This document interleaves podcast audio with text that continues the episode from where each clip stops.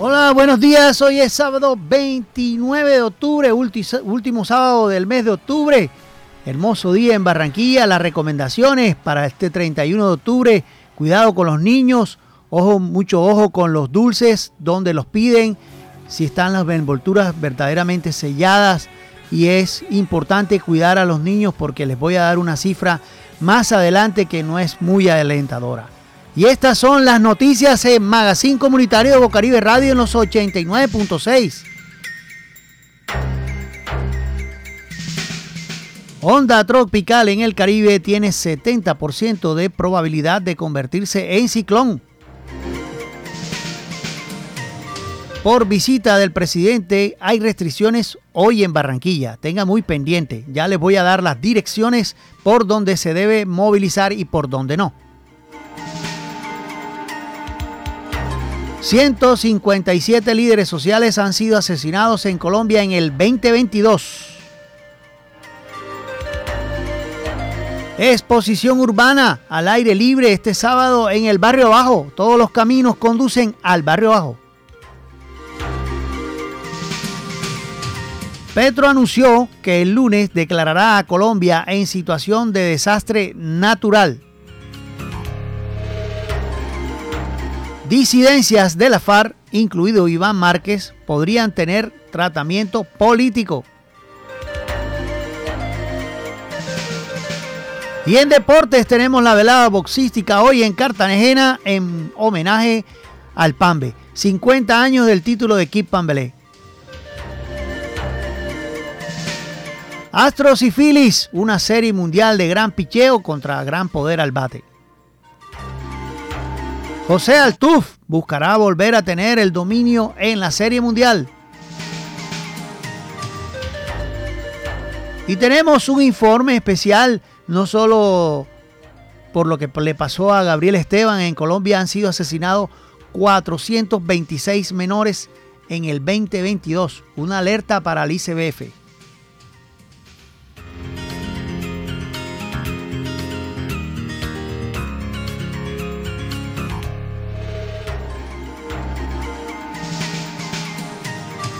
Onda tropical en el Caribe tiene un 70% de probabilidad de convertirse en ciclón.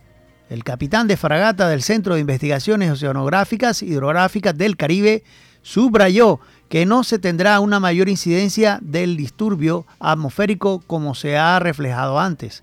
El Centro de Investigaciones Oceanográficas e Hidrográficas del Caribe informó este pasado viernes que existe la probabilidad de desarrollo ciclónico en la región Caribe en un aproximadamente del 20% dentro de las siguientes 48 horas y un 70% dentro de las siguientes dentro de los siguientes cinco días. El capitán de fragata José Andrés Díaz Ruiz director del CIOH, manifestó que el fenómeno indica que seguirá avanzando hasta tener condiciones de potencial ciclónico. De acuerdo con la tendencia, a partir de este sábado de hoy en horas de la mañana podría entrar en tránsito a la altura de la península de La Guajira. No vamos a tener una incidencia mayor como la que hemos presentado antes. La interacción en el departamento del Atlántico y Bolívar va a ser baja sin embargo, se debe tener en cuenta que estamos en temporada de lluvias y es propio de la época en el territorio nacional, sostuvo el capitán de investigaciones hidrográficas. Del mismo modo, del mismo modo la entidad advirtió que en el amplio sector del litoral del Caribe habrá condiciones de tiempo seco y cielo mayormente despejado a ligeramente cubierto. En cuanto al oleaje, señaló que se prevalece del este al noreste con olas inferiores a un metro de altura y se espera que, el, que mientras el disturbio transite hacia el centro del mar Caribe, en aguas abiertas al norte de la península de La Guajira, alcance alturas de hasta 1.5 metros dentro de las siguientes 24 horas.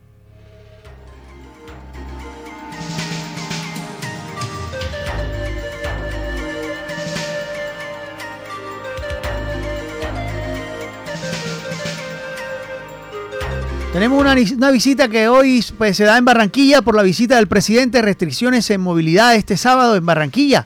La visita del presidente Gustavo Petro a Barranquilla hoy sábado 29, la Secretaría de Tránsito y Seguridad Vial implementará medidas de movilidad con el objetivo de garantizar la seguridad del mandatorio de los colombianos. Las medidas serán a partir de las 6 de la mañana hasta las 12 del mediodía este sábado. Habrá prohibición de circulación y estacionamiento de vehículos en la siguiente vía. Ojo, ¿en qué vías? Carrera 38, entre calles 76 y 74, Calzada Sur. Calle 76, entre carrera 38 y carrera 33. El conductor que incurra en la infracción será sancionado con multa equivalente a 15 salarios mínimos legales diarios vigentes. Además, el vehículo será inmovilizado. Además, habrá una provisión de actividades carga y descarga en las siguientes vías. Oh, no pueden descargar en estas vías los camiones que van a transitar. ¿Entre qué carreras y qué calle? Carrera 38, entre calle 76 y calle 74, Calzada Sur. Calle 76, entre carrera 38A y 33. Entre carrera 38, entre 76 y calle 74, Calzada Sur. Calle 72, entre carreras 36 hasta la 41. Carrera 41 entre calle 72 y 76. Calle 76 entre carreras 41 y 38D. Carrera 38D entre 76 y carrera 41D. Entre las carreras 42, 78B y 80B. Entre 80B y las carreras 42 a la 38. Entre carrera 38, 80 y 80B. Estas son las restricciones. Los permisos de carga y descargue serán otorgados por parte de la Secretaría Distrital de Tránsito y Seguridad Vial. Se suspenderá mientras rigen las presentes medidas. La sanción a quien incumpla esta medida será una multa equivalente a 8 salarios mínimos, que fue lo que comenté anteriormente. En cuanto si, si habitas o trabajas o circulas en el área de influencia donde va a estar eh, la comitiva del presidente, se te brindará tu apoyo como ciudadano atendiendo las indicaciones que dará la Policía de Tránsito y orientadores de movilidad, informó la Secretaría de Tránsito. La Secretaría de Tránsito y Seguridad Vial, con apoyo de la Policía de Tránsito, velará por la seguridad vial en el cumplimiento de la ley y estará atenta para evitar congestiones en estas vías. Y se tendrá acompañamiento por parte de la Policía de Tránsito y orientadores.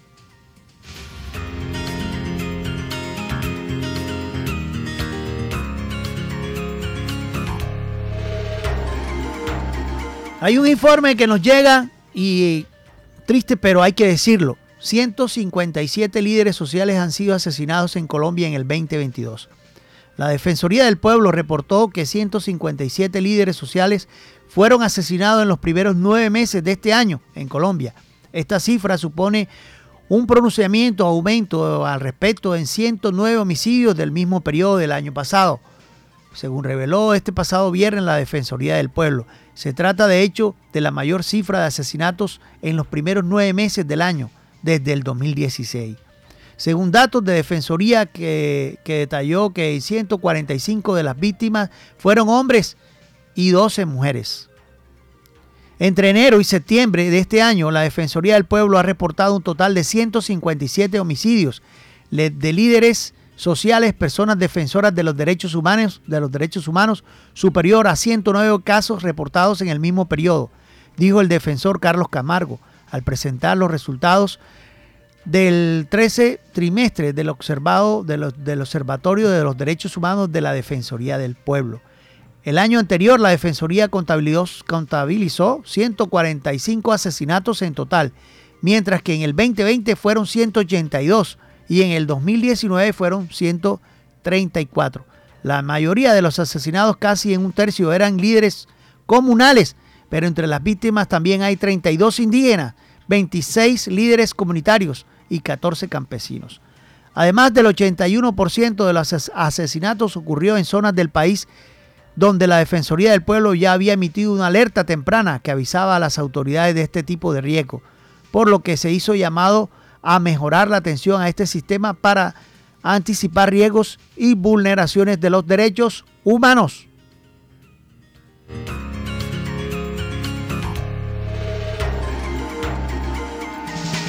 Todos los caminos conducen a dónde? Al barrio abajo. Hay una exposición urbana al aire libre este sábado en el barrio abajo.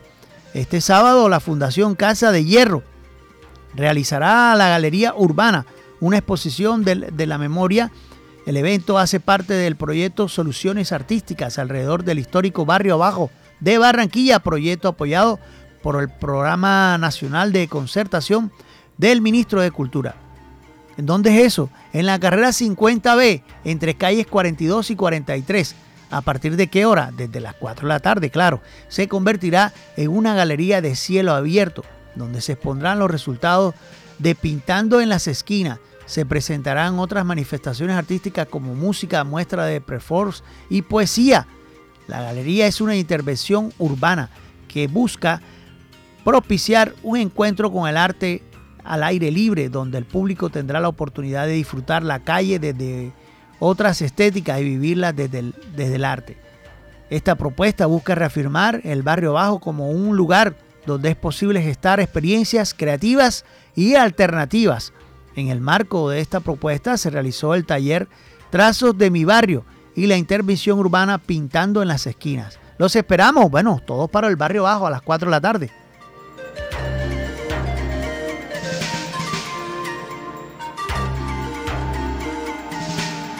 Hay una noticia que el presidente Pedro dice pues que anunció que este lunes que viene declarará a Colombia en situación de desastre natural. El presidente de la República, Gustavo Petro, anunció este viernes desde el puesto de mando unificado en el municipio de Bosconia, en Cesar, que declarará desastre natural el lunes 31 de octubre, lo anterior a Colombia. Lo anterior, según el mandatario, se da por cuenta de la temporada de lluvias que ha azotado el país, provocando inundaciones en varias zonas. De esta manera, el jefe de Estado espera que el gobierno pueda destinar mayores recursos y capacidad de acción para la prevención y mitigación del riesgo. Desastre natural en Colombia, eso nos va a permitir mover recursos que se presupuestaron para lo que queda de este año de partidas que no se están ejecutando para atender a la población en crisis por inundaciones y por el hambre. Qué bien. Asimismo aseguró que el mismo lunes dará a conocer en que dónde se va a gastar, dónde se van a gastar esos recursos, con los que nos queda del presupuesto del año, que no se vaya a gastar en algún, algún ministerio o entidad para cualquier otro objetivo. Vamos a sumar todo eso, lo que será varios billones de pesos para el fondo adaptación y en la unidad de gestión de riesgo. Eso fue lo que expresó el mandatario. Y además dijo que tendremos una mayor capacidad financiera gracias a la situación de desastre se gastará fundamentalmente en lo inmediato, dependiendo de, de las regiones, porque sus diferentes unas de otras, en algunas habrá que reubicar personas sin afectar a las poblaciones respecto a sus cultivos. Tendremos que hacer puentes para solucionar la reubicación de las personas. Zona de desastre o situación de desastre natural.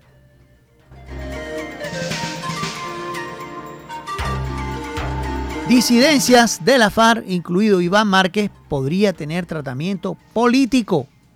El proyecto de paz total, aprobado la noche de este pasado miércoles en el Congreso de la República, en donde contempla dos posibilidades. Una, las negociaciones políticas con grupos al margen de la ley, como el proceso que se hizo con la FARC en La Habana.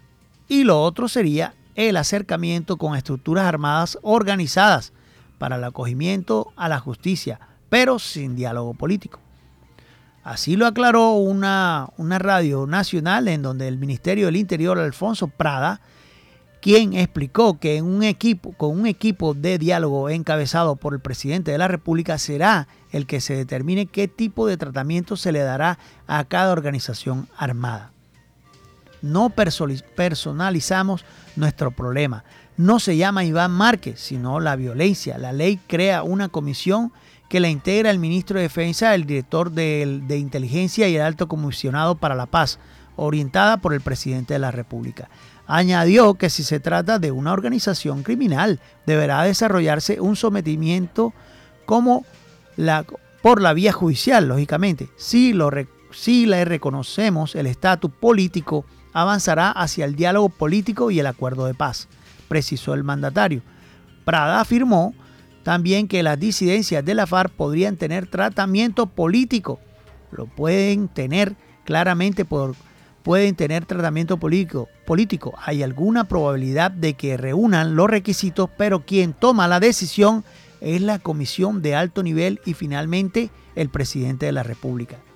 Sin embargo, el caso Iván Márquez aclaró que no se puede negociar en condiciones iguales con quien ha traicionado un proceso de paz. Prada fue enfático en señalar que los acuerdos de paz con la FARC no se tocarán, se respetarán y que el compromiso del gobierno es cumplirlos, pues en virtud que son una política de Estado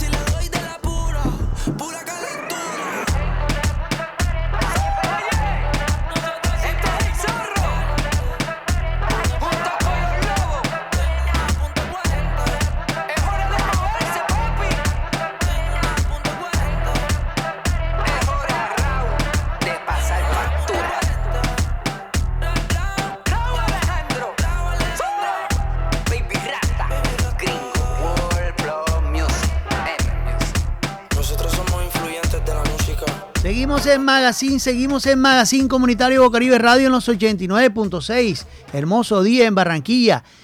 Pero queremos decirle a la empresa Aire, en especial de la comunidad del suroccidente y los alrededores, que no estamos dispuestos a pagar unas tarifas tan altas.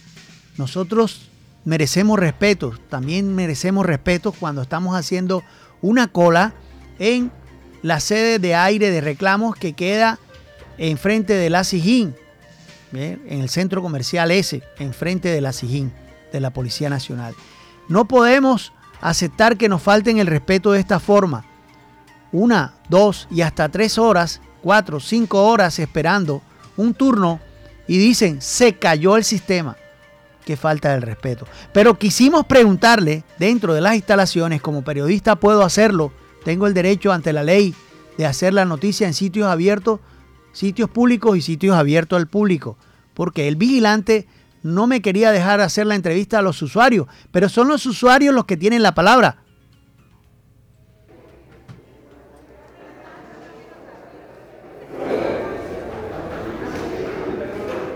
Hola, buenos días. Este es Magazine Comunitario Bocaribe Radio en los 89.6. Voy a hacerle una entrevista a una persona que lleva más de dos horas o hora y media aquí esperando una cita con aire.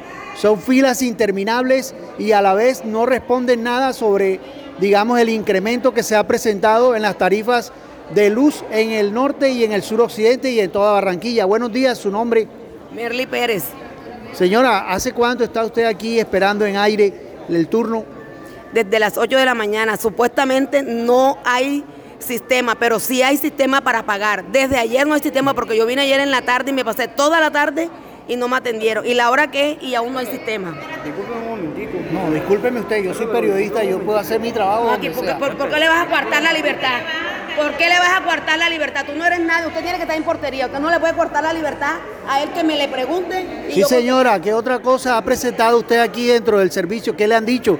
¿Para cuándo le han respondido? No sé, ¿Qué respuesta le da aire a los incrementos estos y a la falta de respeto que lo ponen a esperar a uno? No, hijo, aquí hay que, hay que esperar. Esa es la única respuesta que ellos tienen. Hay que esperar porque no saben. Pero lo extraño es que si hay eh, eh, línea para pagar, pero para eh, solucionarte los problemas no hay. Así es. ¿Y cuánto fue el incremento que tuvo este mes en su servicio de luz? 200 y pico mil de pesos. La señora, su nombre y desde qué hora está aquí. No, yo sí acabé de llegar, yo acabé de llegar, mi nombre Pero en el día de ayer, todos estos días, ¿cómo ha visto esto? Siempre dice, no hay sistema, no hay sistema. Esa es la palabra, ¿no? Sí, yo tengo ratos de estar en esto. Desde hace rato he venido varias veces aquí y nada, no me han solucionado nada. Y los recibos me vienen carísimos desde que me cambiaron el contador. Este es Magazine Comunitario, haciendo una entrevista a la comunidad en lo que está pasando en aire, las instalaciones de aire que demoran mucho para atender y además de eso no solucionan nada y simplemente dicen que no hay sistema.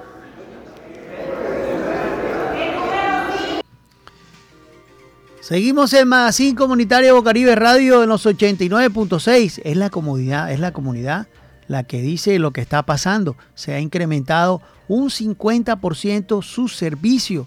Entonces, ¿dónde está lo que dicen ellos que no que solamente se iba a aumentar eh, un 2.7 o, un 2 y pico?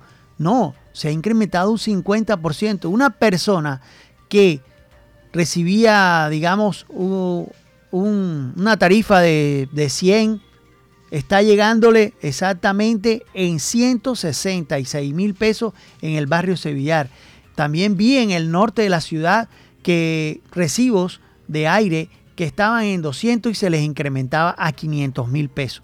Entonces, no sé qué está pasando, no sé si el presidente de la República que está aprovechando que está aquí, si me está escuchando, si me está escuchando, pedirle el favor que revise eso, porque el señor alcalde no ha revisado ese tema. No ha revisado ese tema. Dicen que sí, que están en contra de eso y que las tarifas, pero es que se está incrementando, es un 50%. No se está incrementando un 2 puntos y pico que habían presupuestado para esto.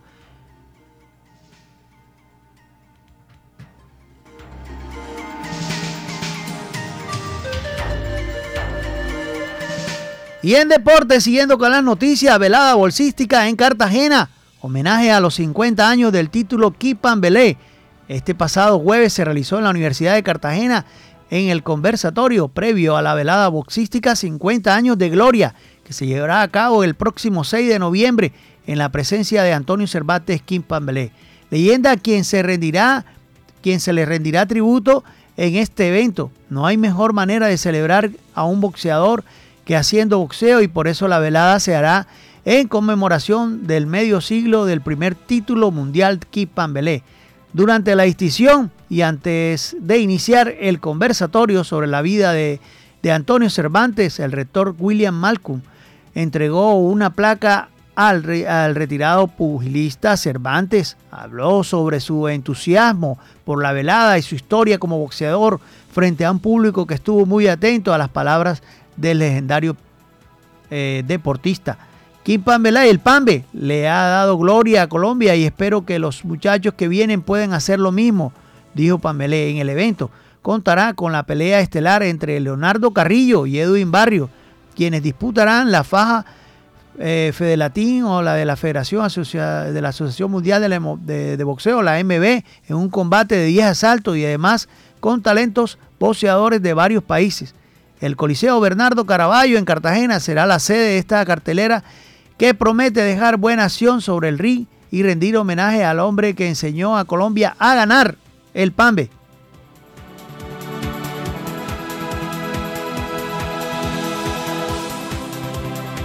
Y en béisbol, los Astros y versus Phillies, una serie mundial de gran picheo contra gran poder al bate. Los Astros de Houston y los Phillies de Filadelfia inician este, este viernes la disputa de la Serie Mundial de Béisbol de Grandes Ligas, un duelo que, podrá, que pondrá a prueba la solidez del picheo y el poder ofensivo de, de largometraje. Los Astros, con nuestra visita al clásico de otoño en las últimas seis temporadas, tienen la ventana en cuanto a la experiencia con relación a los Phillies, equipo que no avanza hasta esta instancia desde el 2009. Para los Astros, su picheo ha sido el sostén que los ha llevado a mantener una marca perfecta de 7-0, barriendo tanto en la serie divisional 3 por 0 ante los Marineros de Seattle y, la y el campeonato 4 por 0 frente a los Yankees de Nueva York. En cuanto a estadísticas individuales, los números de sus, de sus, de sus astros, pues de los astros, pues ya sabemos Justin Butler eh, lleva de 10 6.30 se ha visto seriamente afectado por su primera salida ante los marineros en la que le anotaron seis carreras en cuatro entradas. Pero tras esa flaca presentación el lanzador de 39 años demostró por qué es el favorito en conquistar el sillón de la Liga Americana al trabajar seis episodios de una carrera de 11 ponches frente a los Yankees en el primer partido de la serie del campeonato. Para Verlander, Verlander solo es una punta de lanza en un picheo que ha visto continuidad al dominio del zurdo dominicano Farber, Farmer Valdés, Farmer Valdés, que lleva de 10, 1.42 de un, de un regreso consistente de Lance McCullers eh, Jr., que va de 0 a 2.45, una calidad irrefutable en el trabajo del también dominicano Cristian Javier, de 1-0 y de 1-35 en el promedio, quien le ha tocado tomar la pelota para iniciar los partidos. Y los relevos de los Astros sin duda ha sido una piedra para, para sus rivales, encabezados por los tridentes de los brazos, los espadachines que llamamos nosotros los cerradores, conformados por Brian Abreu, 0-0, 6 presentaciones, Rafael Moreno, 1-0, 1-66 en 6 relevos, Héctor Neris de 2-0 y 2.5 en las cinco relevos, quienes se han encargado de llevar al partido de manera segura hasta el cerrador. Ryan Presley, 0-0 en 5-6 relevos, quienes ha, preservado en cinco oportunidades de salvamento que se ha presentado.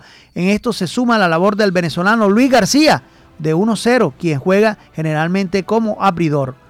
En general, el picheo se acumula en un porcentaje más o menos 1.8 en 72 entradas, en las que han anotado 18 carreras, de las cuales solo 15 son limpias, mientras han ponchado a 89 bateadores. Esto es un poco de la estadística de lo que veremos en la Serie Mundial.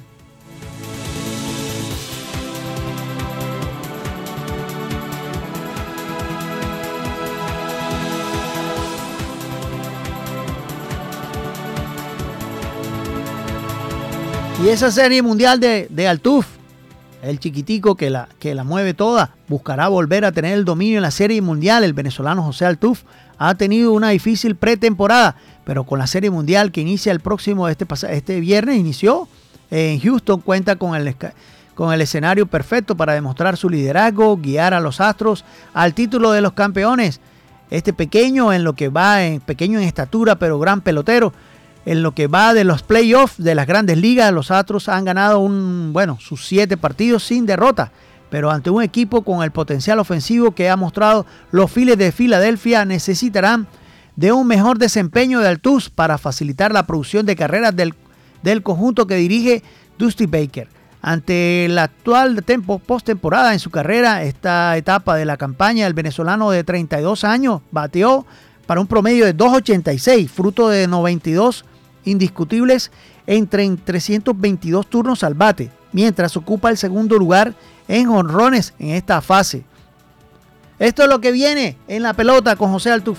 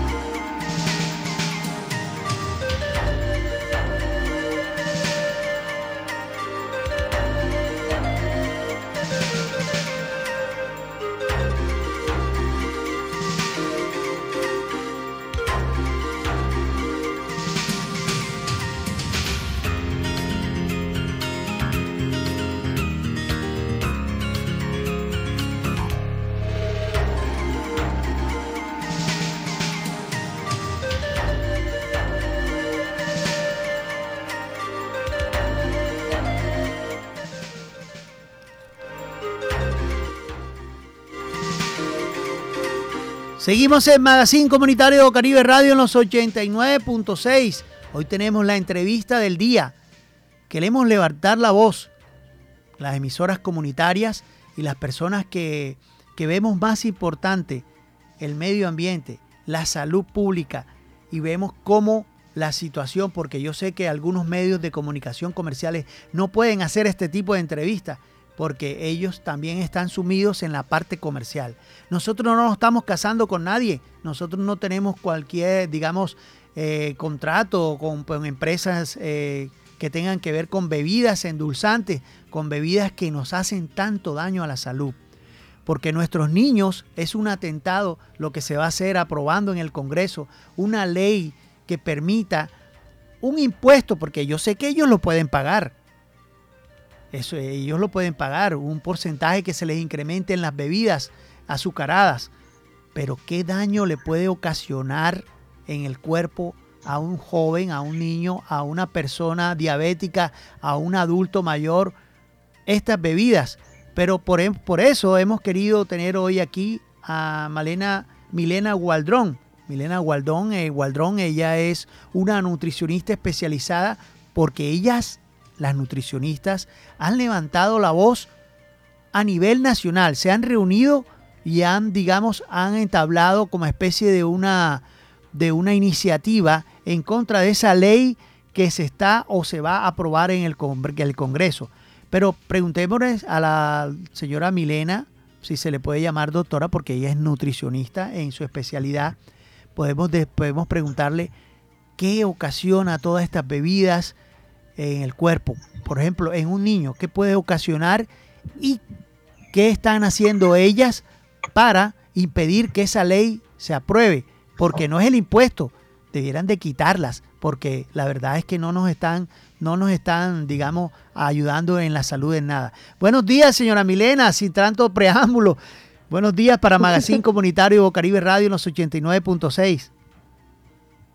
Muy buenos días, Guido, eh, y a toda la audiencia del Magazine Comunitario que nos escucha. Muy importante este tema que pones hoy, porque efectivamente eh, este grupo, que también aparte nutricionistas hay académicas y académicos preocupados por la salud pública del país, pues eh, hemos, hemos puesto esa voz, como tú dices, en un comunicado de la red académica por el derecho a la alimentación y nutrición adecuada, donde estamos diciendo, esas bebidas que tú mencionas, que son las bebidas industrializadas, gaseosas, juguitos en caja, las bebidas de malta, los tés, las aguas, qué cantidad de, líneas de productos saca la industria, eh, los refrescos en polvo y, y lo que tú mencionas es muy importante. Eso ha invadido nuestras tiendas, los supermercados, las ventas ambulantes, incluso eh, eh, están a la orden del día con una publicidad muy agresiva. Eh, en estos últimos meses hemos visto, por ejemplo, publicidad que las asocia con la panela. panel, ya, panel allá, panelista, una cantidad de bebidas que, que nos venden una, una, una información muy atractiva porque vemos a artistas, vemos a, gente del territorio incluso Ética muestran imágenes de la gente que cultiva caña, pero detrás de eso que hay, Guido, son bebidas que en general todas se parecen porque tienen un exceso de azúcar, ¿sí? Que hace mucho daño a nuestra salud porque eso está demostrado. Esto no es que no nos que, que, no, que tengamos algo contra ese tipo de industria, sino que en el mundo está demostrado que el azúcar en los líquidos no hace parte de nuestra historia como, como especie humana. Eso se introdujo hace muy poco y ha hecho un daño terrible, terrible porque estamos consumiendo una gran cantidad de azúcar en esa forma líquida y nuestro cuerpo no ha logrado adaptarse a eso y hay gran responsabilidad de los problemas de sobrepeso y obesidad en el mundo, de la diabetes, de la hipertensión, de muchos tipos de cáncer por ese consumo excesivo que tenemos de esas bebidas azucaradas. ¿sí? y a la par, Guido, entonces también eh, la evidencia de los últimos eh, años ha empezado a encontrar que esas que nos dicen que son light, sí, porque esa es la alternativa. Ah, no quieres tomar una bebida con azúcar, te tengo la cero, la light, la baja en azúcar. Resulta, Guido, y comunidad que nos la llenan de unos edulcorantes, sí, eh, edulcorantes que no tienen calorías pero que dan sabor dulce, pero resulta que esa no es la solución, porque también se ha venido encontrando que tienen efectos nocivos en la salud. Y no vamos a cambiar una enfermedad por otra, ¿verdad? No vamos a cambiar la diabetes por un problema que, que pueda afectar incluso nuestras defensas, como se está encontrando con los edulcorantes esos alternativos o no calóricos. Entonces, el centro de la problemática que se quiere atender con esta, con esta iniciativa que queremos que quede en la reforma tributaria, se está discutiendo en este momento en la reforma tributaria que esas bebidas de esas características que te digo tengan un impuesto que aumente de tal manera el precio de venta final que logre reducir su consumo. Y esto es algo que está demostrado.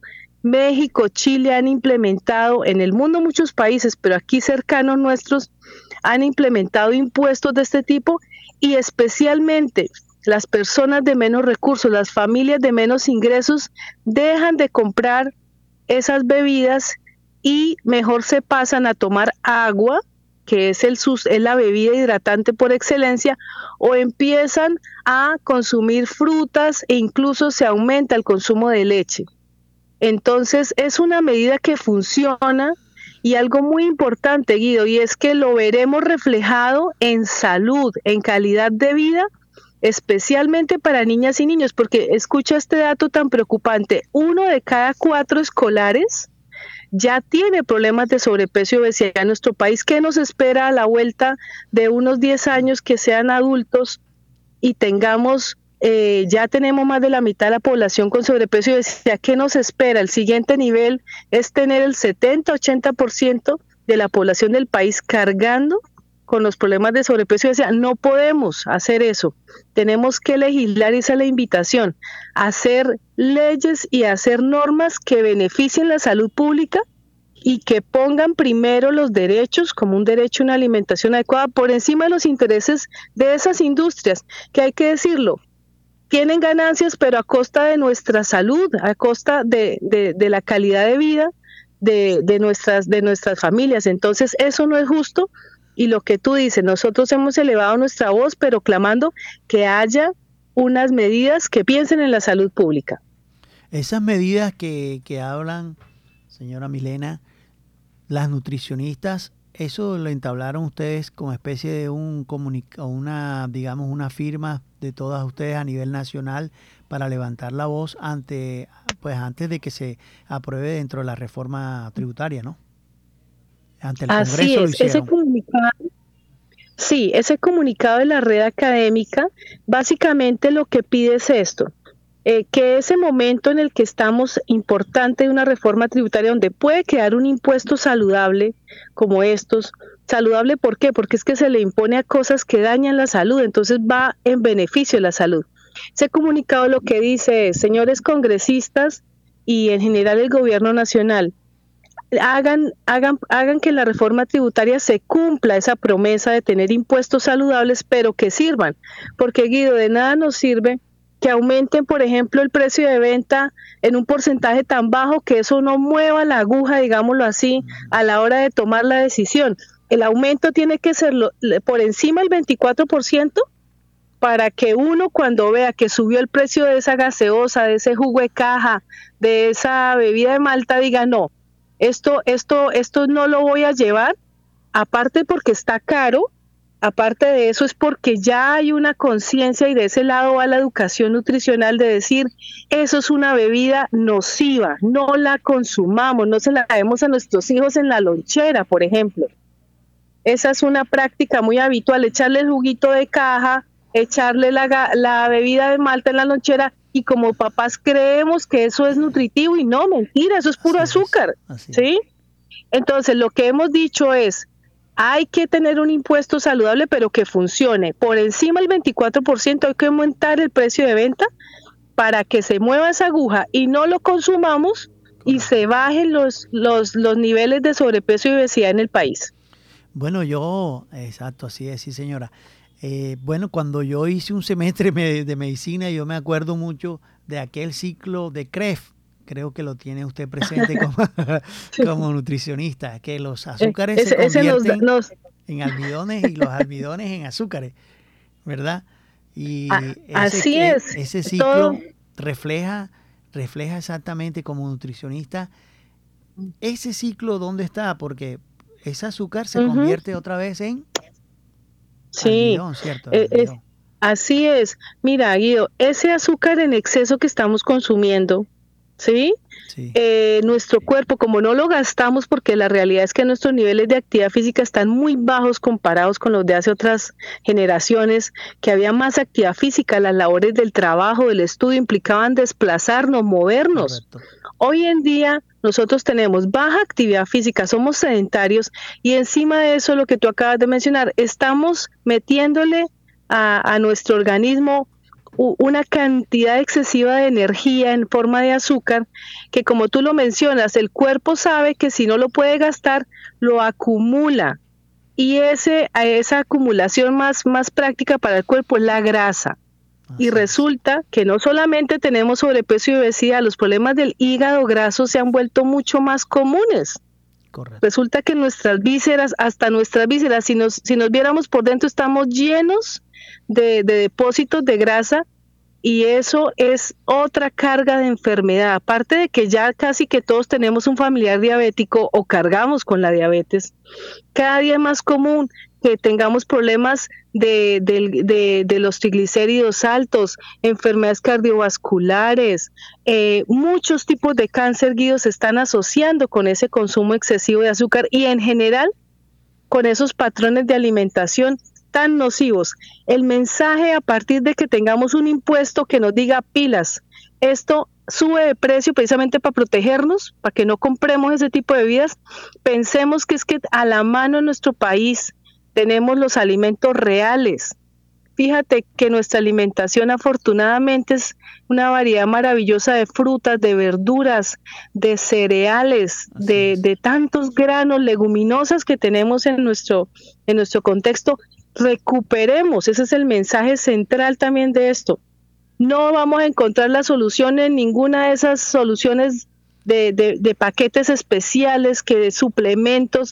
No, no, no. La mejor alimentación es la alimentación real, la alimentación de verdad, que esa que uno cocina, esa que, esa que huele rico, esa que uno sabe que tiene, que yo le eché condimentos que yo le eché, le puse ajito, le puse limón. ¿Ah? Esos alimentos, esas preparaciones son las que nos dan salud. No nos salen costosas porque hace parte de lo que producimos en nuestro país y no y ayudan a la economía campesina. Es que si volvemos la mirada al campo es un gana-gana para la salud y para la economía de nuestro país muy grande.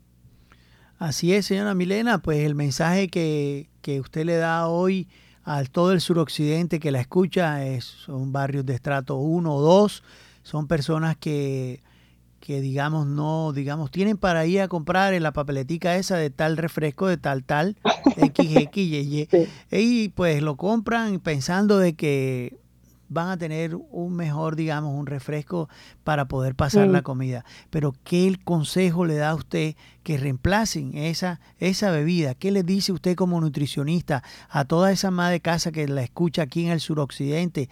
Y pues decirle que que cambien ese, ese nivel de vida que estamos, que estamos llevando. Porque no, que es el que sale en la televisión, no, porque ¿qué consejo como nutricionista le dice usted a esa mujer del suroccidente que no tiene para comprar de pronto la libra de tomate de árbol o la libra de níspero o la libra de zapote o la libra de guineo? Digámoslo así. ¿Con qué reemplazaría eso? El agua es buena para tomar después de, pienso yo, ¿sí? Claro que sí. Mira, y además es que a veces que nos ha vendido esa publicidad de estas papeletas de las que estamos hablando, que es solamente echarla y revolver y está, soluciono con mil pesos eh, la bebida en mi casa, pero resulta mamá, papá, quien me escucha, cuidador, cuidadora, eh, eso, es, eso tan barato que nos puso la industria es barato porque es de pésima calidad. Si la industria nos da algo de esas características de una papeleta de mil pesos es porque lo que tiene puesto ahí no es nutritivo. Escogió los ingredientes, los insumos más baratos, pero de peor calidad para hacer esa papeleta y eso está demostrado. Eh, lo barato sale caro en salud y en hábitos para la vida. La mejor bebida, Guido, lo acabas de mencionar, es el agua el agua es la bebida hidratante por excelencia. Y poco a poco debemos llegar a eso. En mientras llegamos al agua, ¿qué podemos hacer? La fruta de cosecha, nuestro país está lleno de cosecha de fruta todo el año. Mira, es absolutamente más nutritivo una limonadita que yo le exprimo el, limón y tengo la vitamina C del limón, eh, eh, hacerla eh, con, con el agüita, si quiero darle un toque dulce, Guido, y esto también e, es, hace parte de nuestro hábito alimentario, pero hay que hacerlo con moderación. La panela, pero la panela de verdad, la, el panelón, la panelita que yo compro o que aquí eh, se consigue tan fácil en nuestro país, un apenas un toquecito de panela real para darle apenas como el, el como decimos por aquí, cerrera, bajita, bajita de ese sabor dulce y tiene usted un refresco perfecto. Otra alternativa, cómase la fruta entera. Partamos los pedazos de, sandía, de, de melón, el pedazo de mango y el vasito de agua al lado. Tiene usted la fruta entera que le aporta fibra, que se conservan las vitaminas, los minerales y tiene el vaso de agua al lado. Empecemos a transformar nuestros hábitos, a mejorar el consumo de agua. Mire, los niños y las niñas desde que uno les eche agua, se la toman porque, porque, porque empezamos a construir hábitos de que es la mejor hidratante y a nosotros como adultos nos toca empezar a bajarle a ese, a ese gusto excesivamente dulce en nuestro paladar. ¿Sí? Una, una gaseosa no refresca, una gaseosa tiene demasiado azúcar, demasiado sodio incluso, como para darnos, como para refrescarnos. Por eso necesitamos tomarnos dos litros, imagínate, ¿sí? Mientras que usted se toma su vasito de agua, tómese dos vasos de agua y queda usted refresco, se siente fresco, se siente satisfecho y empezamos a recuperar un paladar sano, un paladar agradable, bonito, que disfruta la comida de verdad, no esos almíbares y esas formulaciones, esos brebajes que nos ha enseñado la industria, que, que con eso es que tenemos que poner en la mesa, por ejemplo, una botella de gaseosa, cómo es, cómo, cómo han cambiado nuestra forma de entender la alimentación que, nos han vendido que eso es felicidad, imagínate, poner una sustancia que enferma en el centro de la mesa y creer que eso es un alimento, eso no es un alimento, eso es una bebida nociva para la salud. Así es, señora Milena, es la voz de las nutricionistas que se levantan hasta esta, a esta reforma tributaria que se nos viene y también la limonada, ¿verdad? Porque a mí me enseñaron también a hacer una limonada frappé.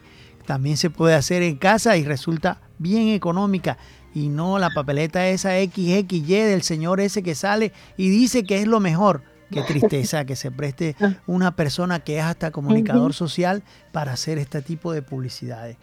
Gracias, señora Milena, muy amable, pero el dinero lo puede hacer todo, ¿no? Pero no casi todo, le diría yo a algunas personas. Gracias, señora Milena Waldrón, por estar aquí en Magazine Comunitario y regalarle a la comunidad del suroccidente de Barranquilla unos buenos consejos para pasar la comida. La despedida, señora Milena.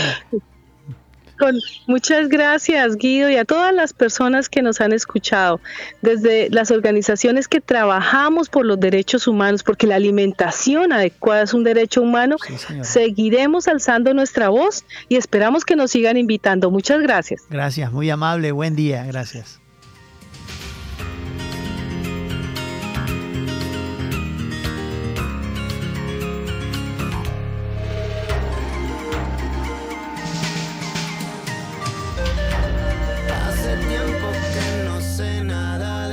Bocaribe Radio 89.6 FM. En realidad, aún no he podido olvidarme de ti.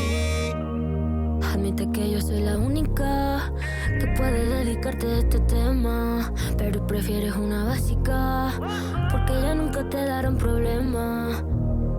Y aunque haga ver que no te acuerdas, lo tuyo y mío era real. Yo pienso en ti.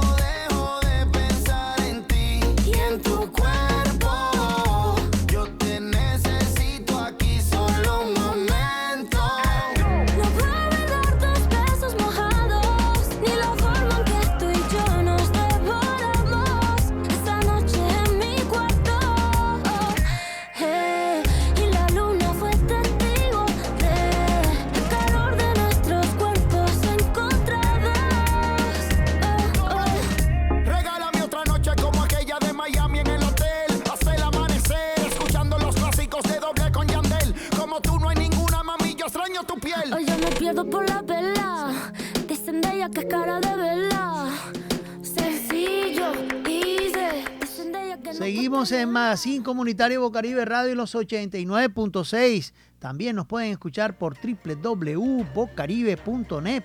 O también nos pueden escuchar por Radio Garden, Opción Barranquilla. Es importante los derechos humanos en Colombia. Es importante como el tema que pasamos anteriormente, que era las bebidas endulzantes o saborizadas que tan mal nos hacen a la salud y también que se distribuyen en las tiendas de barrio, ¿verdad? Pero es importante también decirle al bienestar familiar que revise los temas de seguridad a los niños. No solo Gabriel Esteban en Colombia ha sido asesinado, van 426 menores en el 2022. El asesinato del niño Gabriel Esteban González Rodríguez que estremeció a los colombianos, se sumó al listado de, de homicidios de menores de edad que las autoridades han registrado en lo que va del año. De acuerdo con Medicina Legal, entre enero y agosto se reportan 426 homicidios de niños y niñas y adolescentes. Un número que aunque de por sí es amplio, tiene el, el, agravante de que es mayor en las cifras en el 2022, cuando en el mismo periodo se presentaban 380 asesinatos, es decir, un incremento de un 12.1%. Eso quiere decir que el reporte de la institución resalta que los homicidios de los primeros ocho meses del 2022 comprenden muertes tanto de forma intencional como no intencional. En el caso de Gabriel Esteban, las autoridades tienen como máximo sospechoso a su papá, Gabriel Enrique González. Ese hombre detenido por la policía le dejó a su expareja un mensaje en el que le contaba que el hijo de ambos, Gabriel Esteban, había muerto asfixiado en la madrugada del lunes de 3 de octubre. El cuerpo del niño fue encontrado en la habitación de un hotel de Melgar. En el listado de homicidios está contabilizado el de Martín José López, un niño de 9 años que a comienzos de, de junio fue encontrado sin vida en un potrero cerca de su casa, en Villavicencio. Y el de Jonathan Camilo Galindo Castillo, tenía 9 años de edad que fue asesinado en mayo luego de salir a hacer un mandado a una tienda ubicada en el barrio San Joaquín de Bogotá. Según Medicina Legal, de los 426 homicidios en personas entre los 0 a 17 años, 346 eran hombres, mientras que 80 eran mujeres. Además, en total, 1.275 menores han muerto por distintas causas a nivel nacional, 426 fueron homicidios, otros 310 por eventos relacionados al transporte, 328 muertes han sido accidentales y 211 por suicidio. Mucho cuidado con lo que está pasando con los niños. El reporte en el rango de edad con más, víctimas de asesinatos va desde 15 a 17 años, con 344 muertes, mientras que la situación de las más pequeños que van de 0 a 4 años está en 25 homicidios. Por favor, miremos a nuestros niños, le decimos al bienestar familiar que también este reporte nos llega y dice que en ciudades se han cometido contra menores homicidios. En el primer lugar está Cali con 51 muertes. Le sigue Bogotá 21, Quito 16 y Barranquilla 14. Después aparece Medellín con 11, Santa Marta con 8, Cúcuta con 7, Cartagena con 7, Valledupar con 6 y Bucaramanga con 5. Este es el reporte que nos hace eh, Derechos Humanos. Cuidemos a nuestros niños, bienestar familiar es una alerta. Este fue el Magazine Comunitario de Bocaribe Radio. Cuiden a los niños el lunes 31 con los dulces. Feliz día.